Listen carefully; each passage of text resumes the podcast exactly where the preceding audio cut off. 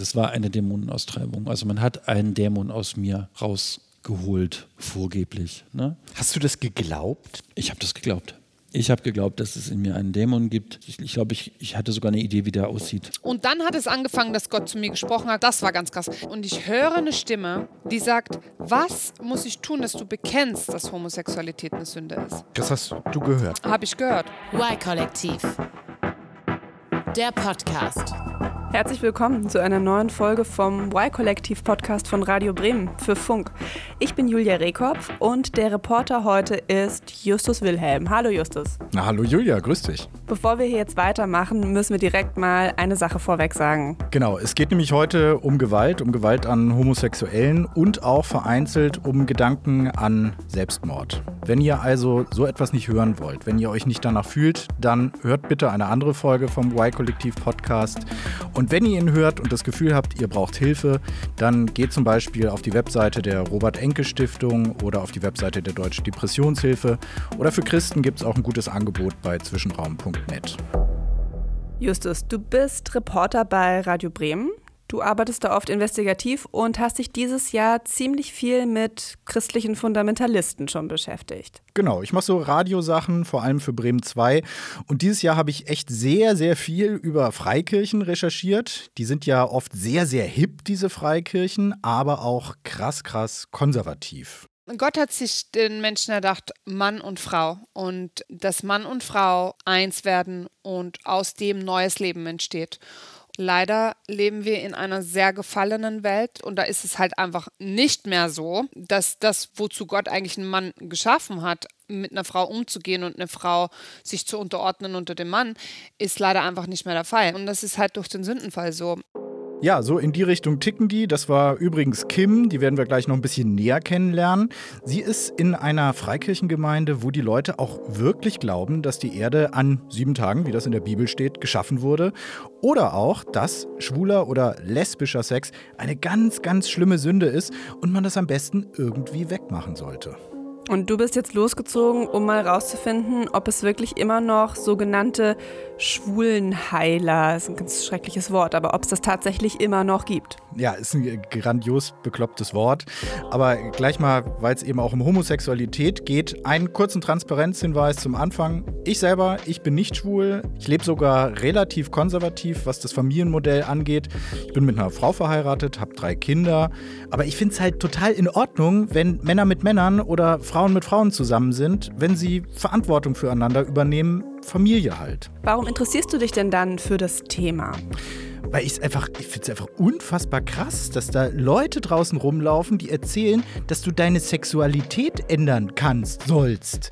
Teilweise sind das einfach so christliche Influencer, die bei YouTube unterwegs sind. Aber das nimmt auch ab und zu heftige Ausmaße an. Also ich habe zum Beispiel jemanden getroffen, werden wir auch gleich kennenlernen, aus dem sollte ein Dämon ausgetrieben werden. Stundenlang in einem abgedunkelten Raum und gefesselt. Also das ist echt so fünf vor Exorzist. Nein, es ist Exorzist. Aber jetzt ist es ja so, dass diese, diese Umpolmethoden, also diese Konversionstherapien, wie das ja in der Fachsprache heißt. Ja, wobei, also ich benutze inzwischen lieber das Wort Konversionsmaßnahmen, weil ich finde, mit Therapie hat es nicht so richtig viel zu tun. Mm, stimmt, okay. Also diese Konversionsmaßnahmen, wie wir sie mal nennen, die sind ja inzwischen verboten seit diesem Jahr. Ähm, aber du hast eben geguckt, was in der Richtung trotzdem noch so passiert. Richtig, die sind verboten. Du darfst keine Werbung mehr dafür machen. Sonst gibt es auch echt hohe Geldstrafen oder im Extremfall Gefängnis. Aber im Internet sind halt die deutschen Gesetze nicht so ganz wichtig und deswegen gibt es immer noch eine ganze Reihe von radikal christlichen Influencern. Junge, vor allen Dingen coole Leute erzählen ihre Story weg von der Homosexualität. Das Ganze ist super produziert, bunt, cool. Und eine von diesen Influencerinnen, die habe ich mal bei Insta angeschrieben, das war die einfachste Methode. Eine Ex-Lesbe, würde sie über sich selber wohl so sagen. Die heißt Kim, Kim Tender und wir haben uns verabredet in Berlin. So, Montag, 6 Uhr, geht los. Kim Tender. Sie hat mir ein paar Sprachnachrichten geschickt. Vielleicht haben die irgendein Café, wo man draußen sitzen kann oder so. Das würde auch gehen. Wie lange nimmt das denn in Anspruch? Und genau, erzähl mir mal ein bisschen, was du damit vorhast.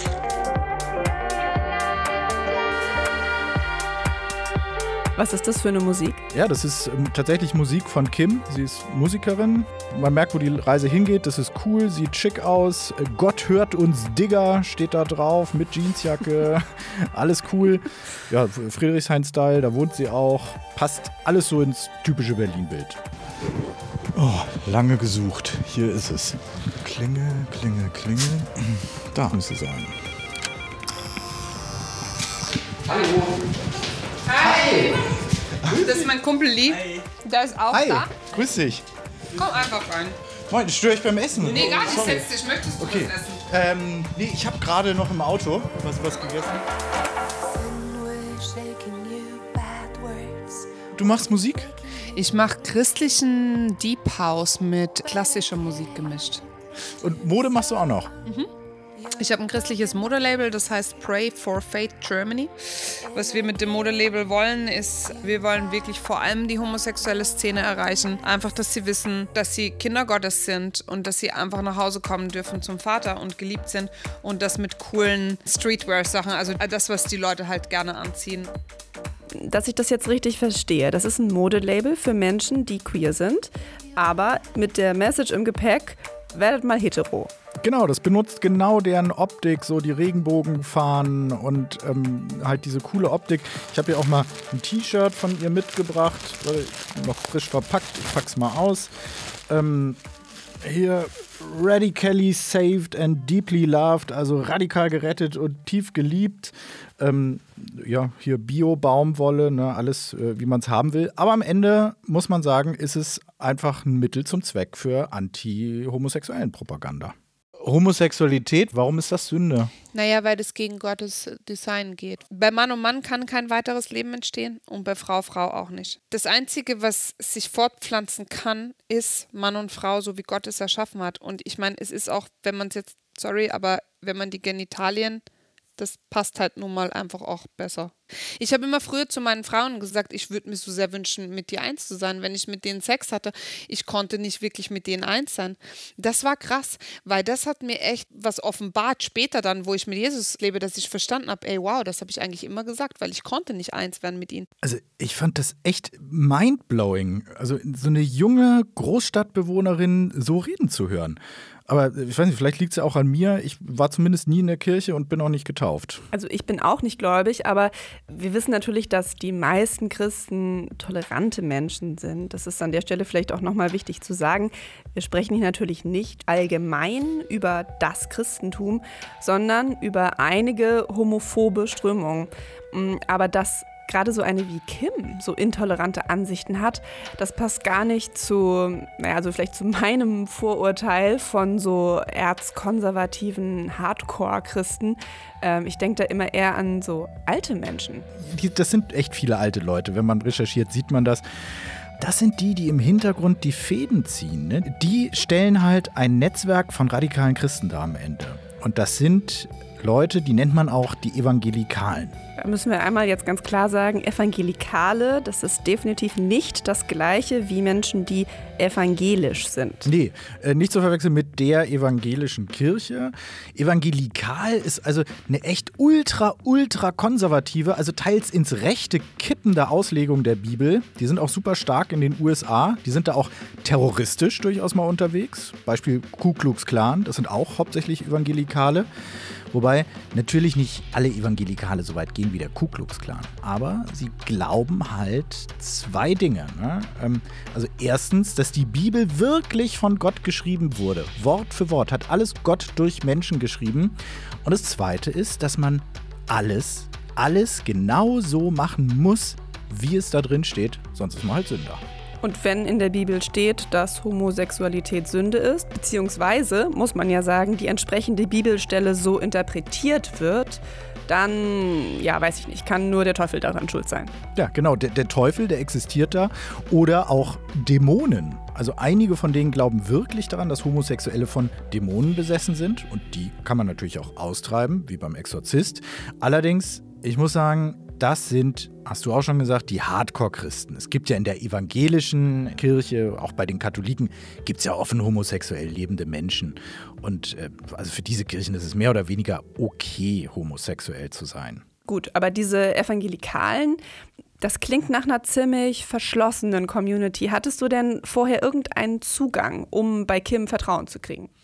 Nee, also Zugang hatte ich gar nicht. Ich war aber total ehrlich, muss ich sagen. Ich bin ja weder schwul noch in der Kirche und meine Meinung ist ja, dass jeder mit jedem Sex haben sollte, wie es Spaß macht. Und ganz ehrlich, das ist ja auch ein Menschenrecht. Und äh, das habe ich Kim so gesagt, ganz ehrlich. Und das fand sie okay. Und dann hat Kim mir ihre Story erzählt. Eine krasse Story. Vater hat die Familie an Weihnachten mal verlassen, schwere Kindheit, Missbrauch. Dann war sie Stripperin und hat halt Frauen geliebt, bis dann Jesus kam. Hast du dann irgendwann festgestellt, okay, Jesus ist jetzt mein Leben getreten. Ich habe deswegen vielleicht auch erst angefangen, mal drüber nachzudenken, wie tick ich eigentlich sexuell? Ähm, nee, bei mir war es eher so, dass ich äh, dann irgendwann mal gehört habe, dass Homosexualität eine Sünde ist. Und dann habe ich gesagt, so, also Gott, jetzt müssen wir mal kurz ein Gespräch haben. Ich würde mir einfach wünschen, dass du mir das einfach erklärst, ob es so ist und dass du mir das einfach zeigst.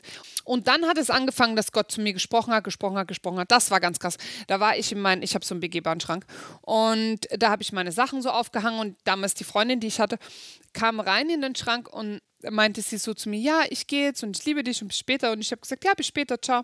Ich liebe dich auch. Und sie geht raus und ich höre eine Stimme, die sagt, was muss ich tun, dass du bekennst, dass Homosexualität eine Sünde ist? Weil ich habe das ja vorher nie bekannt. Das hast du gehört. Habe ich gehört. Hm? Dann habe ich mir gedacht, ich mache ein bisschen Politik mit Gott und habe gesagt, naja, also da muss sie mich heute noch verlassen. Nicht morgen, nicht übermorgen. Sie muss mich heute noch verlassen. Und ich war so davon überzeugt. Im Leben verlässt sie mich nicht. Niemals verlässt sie mich, weil die liebt mich so sehr. Fünf Stunden später hat sie mich verlassen. Und dann habe ich mir gedacht, scheiße, Mann. Gott meint das echt ernst. Also ich werde natürlich sofort skeptisch, wenn äh, mir Leute erzählen, dass sie Stimmen hören und göttliche Stimmen vor allen Dingen noch. Ja, das kann man auch, sollte man vielleicht auch. Aber nochmal im Ernst, äh, du darfst halt nicht vergessen, diese religiösen Communities, in denen Kim da unterwegs ist, die glauben halt nicht, dass Gott irgend so ein Metaprinzip ist, aus dem wir unsere Werte und Normen ableiten, sondern nee, im Himmel sitzt da echt ein Typ zum Anfassen mit Bart, live und in Farbe.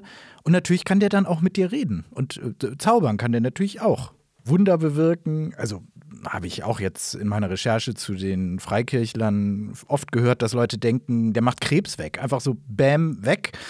Und für so Menschen wie Kim ist dann halt klar, dass er die Sache mit dem Lesbischsein auch wegmachen kann. Dann war voll der Schmerz in mir, weil meine ganze Identität, die ich mein ganzes Leben aufgebaut habe, musste ich plötzlich in Frage stellen. Es ist viel sexueller Missbrauch passiert in meinem Leben und viel Gewalt. Ich habe halt dann vier Tage wirklich fast Tag und Nacht geweint und ich hatte richtige Schmerzen im Körper. Und nach vier Tagen auf einmal kam so ein krasser Frieden in mich hinein. Und dieser Friede, ich habe richtig gespürt, wie der in mir war. Und plötzlich wusste ich, das ist nicht meine wahre Identität. Also dieses, diese ganzen Gefühle, die ich vorher für Frauen hatte, und das war für mich also wirklich unnormal, weil es war auf einmal weg. Das klingt ja wie so eine Art Erweckungserlebnis. Äh, ja, das ist total typisch für die Evangelikalen oder überhaupt für Freikirchen, auch äh, Pfingstler ist so ein Stichwort. Die haben immer so eine sogenannte Geisttaufe, wo sie genau so ein Erweckungserlebnis haben. Und meistens kommen sie dann von irgendeinem riesigen, schlimmen Problem oder Laster weg. Man nennt die dann auch wiedergeborene Christen. Aber das halt auf die Art und Weise, wie man, wie man liebt, wie du sexuell tickst, anzuwenden, das finde ich halt, da wird es so ein bisschen schwierig. Und das bin ich auch nicht so ganz dahinter gekommen und musste mir das dann tatsächlich mal wissenschaftlich erklären lassen, warum Menschen das machen und so glauben. So, also ich gehe jetzt zu Dr. Lieselotte Mahler. Die ist Psychiaterin und ähm, war lange eine Oberärztin an der Charité und hat da eben zu Sexualität geforscht. Und sie weiß sehr genau, was es mit Menschen macht, wenn sie umgepolt werden sollen oder wenn sie denken, dass sie in Sünde leben. Das äh, bringt einen ja in einen heftigen Konflikt. Ist denn das eigentlich Quatsch, wenn diese Leute da erzählen, sie waren mal lesbisch, schwul und sind jetzt umgedreht? Quatsch weiß ich nicht. Ich weiß nur, dass viele Leute, die lange in solchen Strömungen tätig waren, ne, die aus der sogenannten Ex-Gay-Bewegung entstanden sind, dass viele von den führenden Köpfen irgendwann sagen, es tut mir leid, das war nicht so. Das zeigt sich schon, wie viele Leute es gibt, die irgendwann sagen, das stimmte nicht und es tut mir leid, dass ich damit Leid verursacht habe.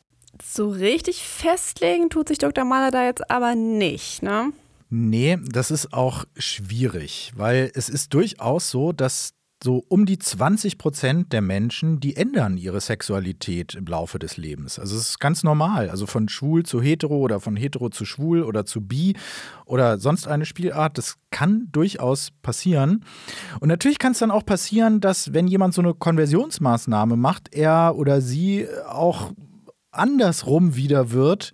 Aber man muss sagen, das ist dann eher Zufall, weil durch so Maßnahmen selber kannst du nichts ändern. Dadurch verursachst du nur Leid. Ist es denn aber wirklich Leid, wenn sich jetzt jemand ähm, freiwillig entscheidet, ich möchte jetzt meine Homosexualität ablegen? Naja, du, du erinnerst dich noch an Leroy? Der Kumpel von Kim. Genau der. Ich war schwul, also homosexuell, war in der Drogenszene, war feiern in der homosexuellen Szene. Du musst dir auch vorstellen, meine Eltern sind beide aus dem Osten, im Osten aufgewachsen.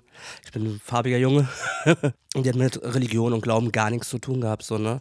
Ja, und dann irgendwann später auch mein Lebensweg, wo ich dann total in Drogen drin war und homosexuell war und auch in Berlin angekommen bin, habe ich irgendwann beim Feiern einfach eine Stimme im Kopf gehabt, die hat gesagt so, hey, ich bin Gott, mich gibt's wirklich, geh los und such mich. Und so fing ich halt an, Gott zu suchen. Ja, und mich mal taufen lassen und habe dann irgendwann die Videos angeguckt bei Facebook von Kim und, und dann sind wir in Kontakt getreten, so, ja. Also diese Ex-Gay-Bewegung, die holt die jungen queeren Menschen genau da ab, wo sie unterwegs sind, eben bei YouTube und in den anderen sozialen Medien. Mit so richtig fett produzierten Videos, viel Geld, das dahinter steckt. Und natürlich ist das für so Menschen wie Leroy viel, viel ansprechender als so eine super deutsche, kartoffelige Landeskirche, wo dir der Pastor da am Sonntag was über so Themen wie, weiß nicht, die Pendlerpauschale vorpredigt. Ja, okay, aber es gibt ja auch nicht nur solche, sondern es gibt ja echt viele verschiedene unterschiedliche Gottesdienste. Manche sind da ja auch irgendwie jünger und moderner und es geht nicht immer nur um die Pendlerpauschale. Ja, aber das Problem ist meiner Meinung nach, dass das spirituelle Angebot von den normalen Kirchen einfach zu schlecht ist. Das ist zu verstaubt. Und wenn du dann merkst, als, als schwuler junger Mann zum Beispiel, okay, ich merke, ich bin schwul und ich möchte mit jemandem drüber reden, dann ist einfach die Chance groß, dass du diesen Ex-Gay-Typen auf den Leim gehst. Wobei man ja sagen muss, dass sie das immerhin freiwillig machen. Also du kannst ja keinem Erwachsenen verbieten, was zu tun, auch wenn es schlecht für ihn ist. Ja, am Ende kannst du das wahrscheinlich echt nicht machen. Aber es gibt halt auch solche Konversionsmaßnahmen, die kann man einfach nur als psychische Gewalt an Kindern auch beschreiben. Und eine solche Geschichte ist die von Clemens, den habe ich getroffen. Der hat so etwas erlebt und ganz, ganz schlimme psychische Schäden bis heute. Obwohl er sonst eigentlich ein total starker Typ ist. Also er ist Soziologe an der Pädagogischen Hochschule in Heidelberg, forscht da zur Inklusion, kennt sich also gut mit Minderheiten und deren Problemen aus. Und das, ja, trotz oder vielleicht gerade weil er auch aus einem total konservativen Elternhaus kommt. Ja, erstmal trinken, genau. Also die Geschichte erzähle ich nicht so oft, ne? Also was dann passiert ist, das ist ein Ereignis, was ich jetzt heute aus der Retrospektive als körperliche und seelische sexuelle Gewalt beschreibe. Also ich möchte nicht unbedingt gerne erzählen, was da genau passiert ist, weil es nicht schön ist. Ich war klein, also ich war ein Kind oder ein, ganz junger Jugendlicher sozusagen. Aber ähm, ich kann so ein paar Eckdaten sagen. Also was er jetzt erzählt, das ist ihm als 15-jähriger Junge in einem christlichen Ferienlager passiert, weil er die älteren Jungs spannender fand als die Mädels und die anderen das einfach mitbekommen haben. Das Setting war schon so, da waren mehrere aus dem Leitungsteam mit dabei, die haben dann die ganze Zeit gebetet und gebetet. Das hat ungefähr zehn Stunden gedauert. Es waren viele Erwachsene mit dabei und ich war der einzige Nicht-Erwachsene. Und der hat dann immer diesen Dämon in mir angeschrien, also eigentlich hat er mich angeschrien, ne? Ähm, dass der da jetzt mal rauskommen soll und so hat mich auch geschlagen. Also das war eine Dämonenaustreibung. Also man hat einen Dämon aus mir rausgeholt, vorgeblich. Ne? Hast du das geglaubt? Ich habe das geglaubt. Ich habe geglaubt, dass es in mir einen Dämon gibt. Ich, ich glaube, ich, ich hatte sogar eine Idee, wie der aussieht. Ne? Hat Clemens denn auf dich einen gebrochenen Eindruck gemacht? Naja, er hat also wirklich äh, heftige Folgeschäden. Ne? Schmerzen an den Stellen, wo die ihn damals festgehalten und gefesselt haben dann so total heftige Muskelkrämpfe und äh, mit dem Kopf macht das natürlich auch einiges. zu meiner Lebensgeschichte gehört zum Beispiel auch, dass ich äh, ganz wenig Zugang zu Sexualität habe. Ne? Also äh, ich habe ganz große innere Verbote, also ich Sexualität auszuleben. Heute noch? Fällt mir, ja, heute noch. Fällt mir sehr schwer. Ich habe große Schwierigkeiten, äh, Leute sehr nah an mich ranzulassen. Also ich habe seit 20 Jahren keine Beziehung mehr, ne? Ähm, also keine Liebesbeziehung. Ich würde heute sagen, das, was mir vor 30 Jahren passiert ist, hat mich 30 Jahre meines Lebens gekostet tatsächlich. Ne? Und ich glaube, dass es viele Leute gibt, die sowas erlebt haben, denen es auch so geht. Also es ist tatsächlich so, dass Selbstmord für viele queere Menschen Thema ist, einfach weil dieser soziale Druck so krass ist und die Zerrissenheit in der religiösen Gemeinschaft auch so unfassbar groß wird, dass du einfach irgendwann keinen Ausweg mehr siehst. Es gibt Menschen, die sind so weit getrieben worden. Und Clemens sagt über sich deswegen auch ganz klar, dass er ein Überlebender ist. Was ich halt echt beeindruckend fand, war, dass er sich eben nicht nur mit dieser Opferrolle abgefunden hat. Er ist ja total aktivistisch unterwegs gegen diese Konversionsmaßnahmen und eben gegen jede Form von Story, die queere Menschen, die an Gott glauben, dass die denen einreden will, dass ihre Liebe eine Sünde ist. Und hat er auch so Leute wie Kim auf dem Zettel, die ja eher so, ich sag mal, Influencer-mäßig unterwegs sind? Oh ja. Die erzeugen einen Leidensdruck, den sie dann selber vorgeben, wegmachen zu können. Also die sagen, du bist ein Sünder, weil du als Thomas auf Stefan stehst und das geht halt nicht und Hölle und du kommst in die Hölle und, und Gott ist ganz weit weg von dir. Und jetzt haben wir eine Lösung für dich. Und das ist echt eine perfide Argumentation, weil das kommt sehr, das kommt auch immer sehr offen alles daher. Ne? Also diese Arbeit an der eigenen Identität, das sind ja alles Sachen, die erstmal so tun, als ob es ergebnisoffen wäre. Das ist aber nicht ergebnisoffen, weil die Zielrichtung Richtung ist immer ein Mann, der sich als Mann fühlt und der nicht auf Männer steht, sondern auf Frauen ne? und so weiter und so weiter. Okay, aber trotzdem ist es ja jetzt so, dass Kims YouTube-Videos nochmal eine ganz andere Sache sind als diese ganz schlimmen, brutalen ähm, Konversionsmaßnahmen, die Clemens erlebt hat. Also so richtig mit Fesseln und Dämonenaustreibung. Das ist ja wirklich ein paar Jahre her, was er erlebt hat. Gibt es das denn heute auch noch? Ja, also erstmal muss man sagen, dass dieses ganze Spektrum, wir sind Christen, wir drehen dich wieder um, in diesem Spektrum gibt es tausend verschiedene Methoden. Es gibt diese, wir sind coole Ex-Gay-Influencer-Typen, es gibt Identitätsseminare, wo man sein Mannsein entdecken kann, es gibt Seelsorger, Psychotherapeuten, es gibt sogar homöopathische Ärzte, die dir mit Kügelchen dein Schwulsein wegmachen wollen. Und es gibt aber auch noch in den Hinterzimmern von so heftig evangelikalen Gemeinden Dämonenaustreibungen. Aber all diese Typen haben inzwischen tatsächlich ein Problem, und zwar ist die Nummer verboten und deswegen müssen die jetzt im Geheimen ihre Sachen machen. Man kann seit diesem Jahr ja auch ins Gefängnis dafür kommen, wenn man sowas anbietet und oder bewirbt. Und ähm, ich muss auch sagen, für mich war das total überfällig, dass man sowas verbietet, weil Homosexualität ja einfach keine Krankheit ist.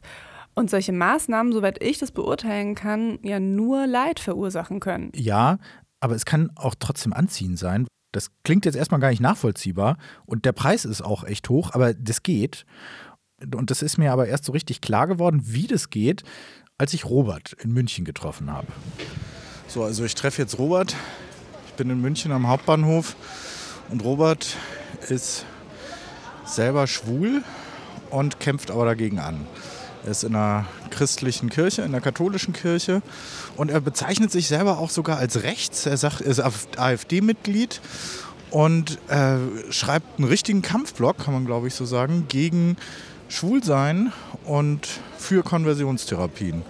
Und wie er das mit seinem Leben übereinkriegt, gegen etwas zu sein, was er selber ist, will ich mir mal erklären lassen. Hallo Robert. Wir Hallo Justus. Wo, sag mal kurz, wo spazieren wir hier lang gerade? Das ist der alte Botanische Garten im Herzen Münchens, nahe am Hauptbahnhof. Nachts auch gerne mal Treffpunkt für Obdachlose. Wart ihr denn nachts spazieren? Äh, ja, es wird halt auch gerade früh dunkel gerade. Ne? Äh, aber was mir da aufgefallen ist, dass er von total vielen Obdachlosen gegrüßt wurde, weil er arbeitet in der Caritas und wird auch offenbar sehr, sehr gemocht. Ich habe jetzt hier parallel nochmal seinen Blog aufgemacht. Den haben wir uns ja schon mal zusammen angeguckt. Und ähm, da sind so bunte Federn drauf und dann auch gleich ein Bild von ihm, was ja, bemerkenswert ist. Also er hat so, ähm, so, weiß ich nicht, gezupfte, nachgezogene Augenbrauen. Ja, und gepudertes Gesicht. Mhm. Und dann hat er unheimlich viele Interessen hier auch angegeben.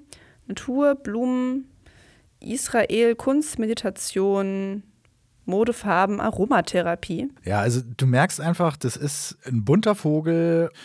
Ich, ich nehme dich mal mit auf unseren Spaziergang durch den dunklen Park. Nochmal ein, kurz zwei Sätze zu dir. Du bist ja ein Typ echt mit Ecken und Kanten. Du, Halleluja. so soll es bleiben. Ja, dann, du hast auch lackierte Fingernägel, glaube ich, wenn ich es richtig gesehen habe. Was, was sagen die denn bei der Arbeit dazu? Ich meine, das ist die Caritas. Das ist genau dieses. Mir hat vor kurzem eine Kollegin bei uns aus der Immobilienabteilung, eine Architektin, gesagt, ich wäre der Grund, warum dass sie zur Caritas gegangen ist. Dann sagt sie, ja, sie hat zuerst gedacht, naja, Caritas, so verstaubter alter Verein. Dann kam sie rein und sah als erstes mich und alles war gut. ich habe gelernt, ich selber zu sein. Ich muss niemand was beweisen. Ich muss schwul nichts beweisen, ich muss Ex-Gays nichts beweisen. Ich habe lange gebraucht, der zu sein, der ich bin. Und dazu stehe ich voll. Hm, das klingt ja sehr selbstbewusst. Ja, wobei, das war halt echt nicht immer so. Ich hatte damals sehr viel Sex mit sehr vielen verschiedenen Männern. Ich hatte extremen Sex. So diese typische, damals zumindest typische schwule Karriere. Du kommst das erste Mal rein, noch sehr verschüchtert, lernst dann die ersten Männer kennen, du hast den Sex deines Lebens und dann bei mir wurde das so ein richtiges Suchtverhalten. Du willst den Kick nochmal haben, du willst einen härter haben, du willst einen größer haben, der Sex wird extremer, dein Aussehen verändert sich, deine Sprache, deine Gestik, Mimik verändern sich und irgendwann habe ich mich selber im Spiegel angesehen und gedacht, das kann doch wohl nicht wahr sein, was aus dir geworden ist. Bis hin zu moralischen Tabus, die dann der Reihe nach gefallen sind bei mir und ich an einem Punkt war, wo ich mich wirklich selber verachtet habe.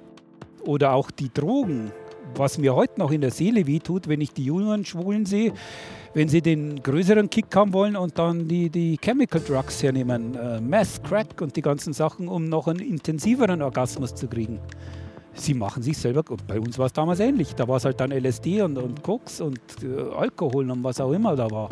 Und äh, das ist natürlich klar, dass sich so ein Lebensstil kaputt macht irgendwann. Und Drogen. Aber ist es dann nicht eher so diese Dauerparty, die einen kaputt macht und nicht jetzt unbedingt das Schwulsein? Ja, aber das, bei, bei, ihm ist es, bei ihm ist es halt so, dass er das, diese Dauerparty und die negativen Folgen mit dem Schwulsein in einen Topf wirft. Und darin sieht er dann auch den Grund für die sorry, dass ich so sage, für die Scheiße, in der er gesteckt hat. Und du darfst nicht vergessen, wie Robert groß geworden ist und dass Schwulsein da etwas Schlechtes, ein totales Tabu war. Und ich wuchs auf mit den ersten Neigungen, die dann hochkommen. Und ich dachte erst, das ist eine, eine komische Krankheit oder irgendwas. Ich hatte keine Vorstellung. Und ich wollte es nicht haben. Ich wollte es nicht ums Verrecken haben. Und daran war nicht die Gesellschaft schuld. Es gab keine Diskriminierung, weil das Thema gab es gar nicht. Ja, und ich finde, das muss man sich mal ein bisschen auf der Zunge zergehen lassen. Ne? Keine Diskriminierung, weil das Thema gab es gar nicht. Also ich glaube ja eher, dass das Tabu so groß war, dass einfach niemand sich in diesen Milieus getraut hat, darüber offen zu sprechen, weil man sonst wahrscheinlich ziemlich angeschmiert gewesen wäre. Und bei Robert war es halt so, der ist da ausgebrochen aus diesem konservativen Dunstkreis und war am Anfang sogar bei den frühen Grünen und bei der Anti-Atomkraftbewegung und sogar bei den Autonomen. Und er war eben offen schwul. Ich war damals nach circa 20 Jahren in der schwulen Szene, noch in den Hardcore-Zeiten der schwulen Szene, ziemlich am Ende angelangt war auch Suizid in dem Moment und bin durch Zufall über eine Fernsehsendung mit irgendwelchen amerikanischen Fernsehpredigern auf deren Homeseite gekommen und da gab es sowas wie eine Hopeline, so eine Art Online-Seelsorge. Und ich habe mit denen gechattet und die haben mir dann einen Link zu, zu Homosexuals Anonymous gegeben. Homosexuals Anonymous, also anonyme Homosexuelle. So wie anonyme Alkoholiker. Genau, da steckt exakt das gleiche Programm dahinter. Man trifft sich in der Gruppe, sagt, dass man Alkoholiker ist oder in dem Fall schwul ist und dann versucht man gemeinsam trocken zu werden. Ja, wobei da geht es jetzt weniger darum, was nicht zu tun, sondern was anderes zu tun. Einfach einen anderen Entwurf für sein Leben zu finden, der mehr in Eingang mit der eigenen Moralvorstellung oder mit den eigenen Glaubenswerten steht. Ja, aber das Problem ist halt, wenn die eigenen Glaubenswerte eben die sind, dass Homosexualität eine Sünde ist und dass diese Sünde an allem Schlechten in deinem Leben schuld ist, dann musst du die natürlich am Ende des Tages irgendwo tief einbuddeln. Aber als Hetero würde ich ja gar nicht auf die Idee kommen, wenn ich jetzt ein Problem habe, dass die Lösung dann sein könnte, dass ich jetzt homosexuell werde. Nein, das, das wäre total absurd. Aber in dieser Ex-Gay-Welt, da wird halt nicht mehr Homo sein als Lösung für deine Probleme angeboten. Und wenn du am Ertrinken bist, dann greifst du eben nach diesem Strohhalm. Und tatsächlich löst sich dein Leid dann auch ein Stück weit auf, weil du einfach nicht mehr im permanenten Widerspruch zu deinen Werten stehst. Und woher dieser, dieser Wunsch kommt, in Anführungszeichen normal zu sein, das hatte mir vorher auch in Berlin noch die Psychiaterin Lieselotte Mahler erklärt. Die Frage ist ja, wer sucht sich da Hilfe? Ist ja nicht so, dass jeder homosexuelle, bisexuelle Mensch damit in Konflikt gerät, sondern es sind ja die, die ins Straucheln geraten, die, die damit eine Schwierigkeiten haben, die wenig Unterstützung haben. Ja, oder die, sagen wir mal so viel, wir nennen das internalisierte Homophobie haben, also die selber sehr große Vorbehalte haben und sehr unglücklich damit sind, dass sie vielleicht Männer oder Frauen lieben und dass das nicht sozusagen in das heterosexuelle Normativ passt. Und das sind ja die, die sich die Leute suchen, die vermeintlich da Hilfe anbieten. Häufig ist das verbunden mit einem religiösen Kontext. Also die, die eh schon einen Konflikt damit haben, kommen wohin, wo dieser Konflikt ja verstärkt wird. Es darf etwas nicht sein. Und das verstärkt ja den innerlichen Konflikt. Und das ist eben das Fatale, das ist das, was es so gefährlich macht. Am Ende ist es ein gesellschaftliches Problem, weil die Gesellschaft ist, das ist jetzt meine Meinung, sie ist am Ende feindlich, was Queer-Menschen angeht. Und deswegen wollen viele Queer-Menschen gezwungenermaßen nicht mehr schwul-lesbisch sein, weil es ihnen damit schlecht geht, weil sie diskriminiert werden. Und wenn dann jemand in Anführungszeichen Hilfe anbietet, dann ist das natürlich ansprechend und natürlich für gläubige Menschen besonders, für junge Leute. Ich glaube, diese Sache mit den Konversionsmaßnahmen, das wird erst dann aufhören, wenn wir wirklich eine tolerante Gesellschaft haben. Aber da das wahrscheinlich nicht so schnell passieren wird, müssen wir einfach jetzt ganz konkret denen helfen, die leiden und wir müssen sie vor allen Dingen vor diesen, ich sag's deutlich, Rattenfängern beschützen. Aber wie können wir das machen? Naja, also es muss jetzt konkret politisch was passieren. Es bräuchte echt mal ein gutes und auch, ja, ein cooles Angebot von den nicht fundamentalistischen Kirchen und vom Staat. Aber eben eines, das gläubige junge Menschen wie Leroy zum Beispiel auch anspricht, wirklich anspricht. Und nicht irgendwie nur die x-te Telefon-Hotline, irgendwie erreichbar dienstags zwischen 9 und 11. Und dann muss das auch gut gemacht sein. Mit Ansprechpartnern, die eben die Probleme von diesen Leuten ernst nehmen, mit denen sie sich identifizieren können. Er konnte sich ja mit Kim beispielsweise identifizieren. Also es müssten am besten selber gläubige, überzeugte Menschen sein, die dann aber Hilfe anbieten und einem zeigen, wie man mit dieser inneren Zerrissenheit umgehen kann. Und zwar ohne sie umpolen zu wollen. Weil das macht am Ende kaputt. Es macht kaputt, wenn dich jemand dazu bringen will, ein Leben zu führen, das nicht deins ist. Danke, Justus, für deine Recherche in dieser Welt der fundamentalistischen Christen und ihren Problemen, die sie haben mit Menschen, die homosexuell sind. Sehr gern.